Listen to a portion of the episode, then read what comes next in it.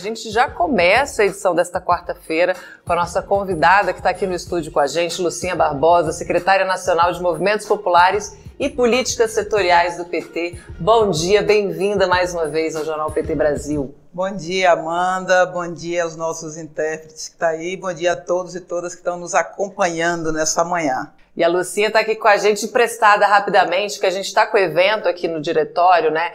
Entre ontem e amanhã, a gente vai sediar aqui a reunião nacional da Secretaria Nacional de Movimentos Populares e Políticas Setoriais. Explica pra gente o que, que é esse encontro, qual o objetivo né, desse encontro nacional e quem é que está participando, Lucinha?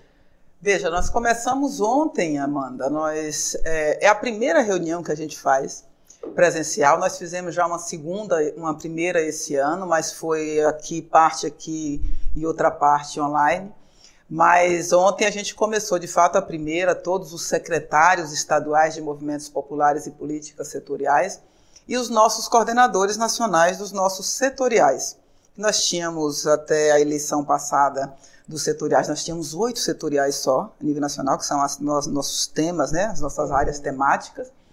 E agora nós temos 17 setoriais do, do, do, partido. Então, são esses coordenadores e os nossos secretários que estão aqui desde ontem.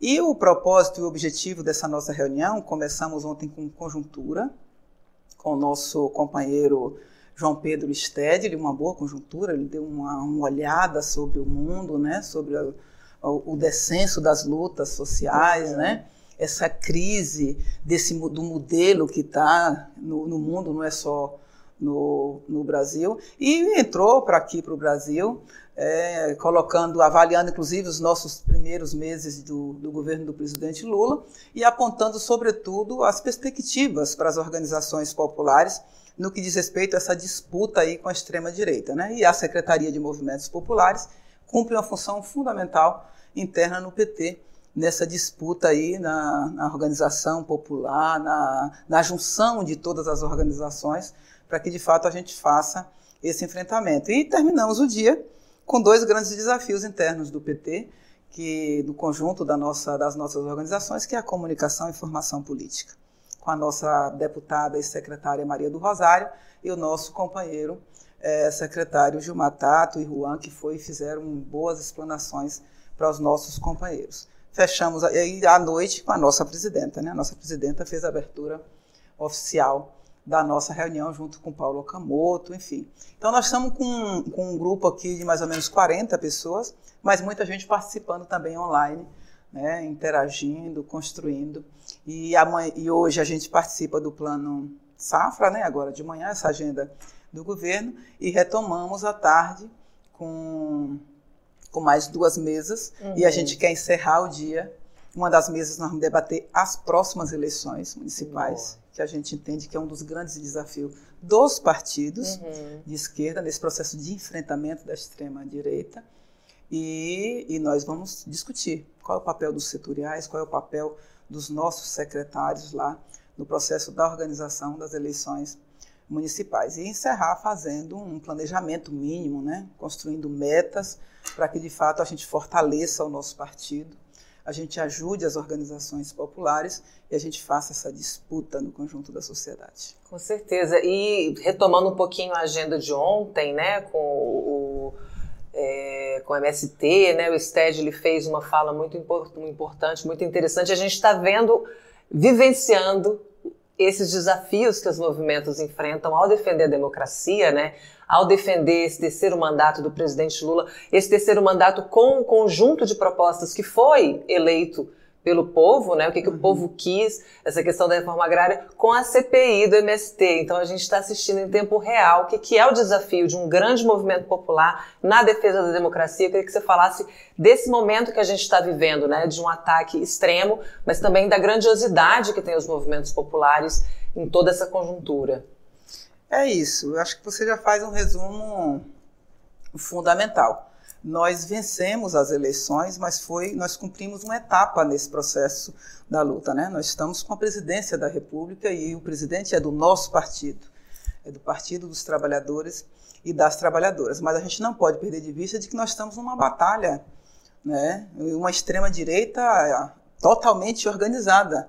As eleições passaram, mas uhum. a disputa continua. E eles estão entrincheirados em outros espaços. O Banco Central é um, é um, desses, é um desses espaços, e o Congresso, em especial a, a Câmara dos Deputados e Deputadas. Eles uhum. fizeram uma bancada enorme. Então, eles continuam nessa disputa de projeto, né? a extrema-direita e, e, e, a esquerda, é, nessa representação do nosso presidente Lula e, e do nosso governo. E, e, dois grandes focos que eles decidiram para fazer esse enfrentamento são as CPIs. Né? Uhum. E uma das, a CPI é, do, do, do MST.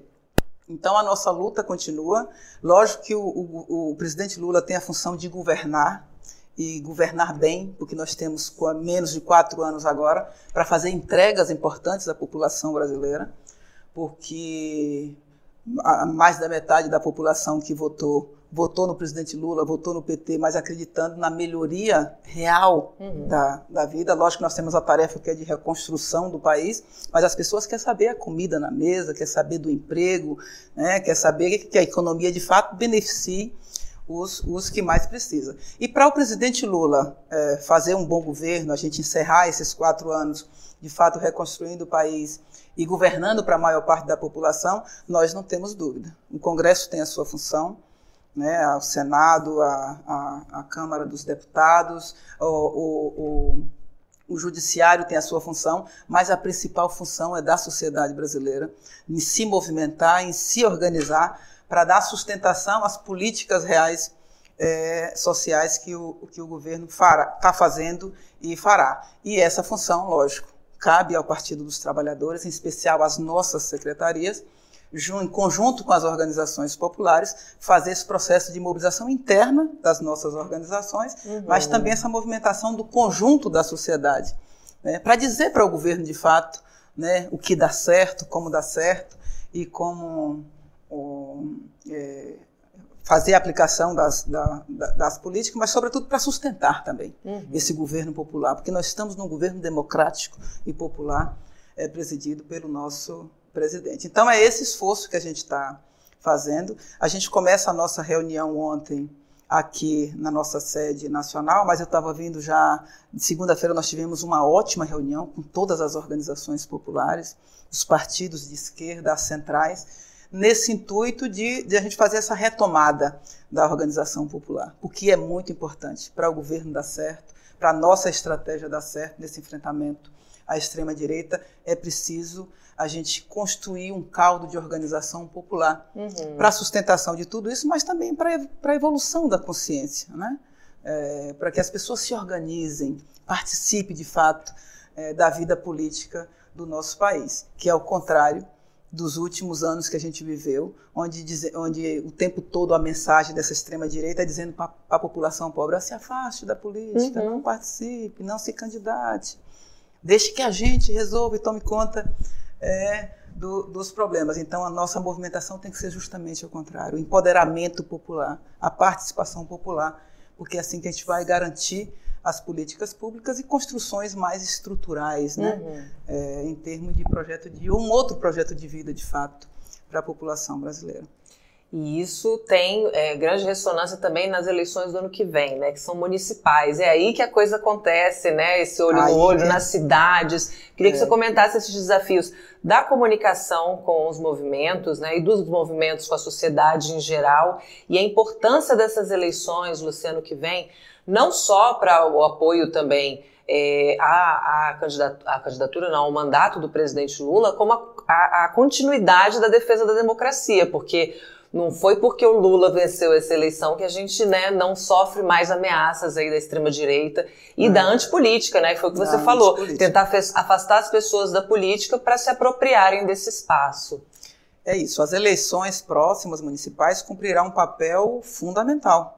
O retrato que a gente tiver no, no resultado das urnas é, agora nas próximas eleições vai, vai ser o retrato que vai reproduzir, vai nos ajudar ou não nas próximas eleições presidenciais e de governo. Então é de fundamental importância que a gente continue nessa disputa quando a gente diz, olha, a guerra nós não vencemos, a uhum. batalha ainda não está vencida. As eleições próximas cumprirão um papel fundamental nessa etapa. Então é muito importante que a gente tenha vereadores, vereadoras, mulheres, negros, negras, jovens, representação de fato do conjunto da sociedade rural e urbana, né? a população indígena, a população quilombola, a população, é, os assentamentos, os acampamentos. Então é muito importante de que essa nossa efervescência social é, esteja presente e representada no processo, no, no próximo é, período eleitoral, que é as eleições municipais. Então é muito importante que a gente discuta, é, que a gente pleiteie candidaturas a prefeitos e prefeitas, a vereadores e a vereadoras, porque daí a gente terá uma base fundamental para as próximas eleições e para a continuidade da defesa é, desse nosso projeto maior.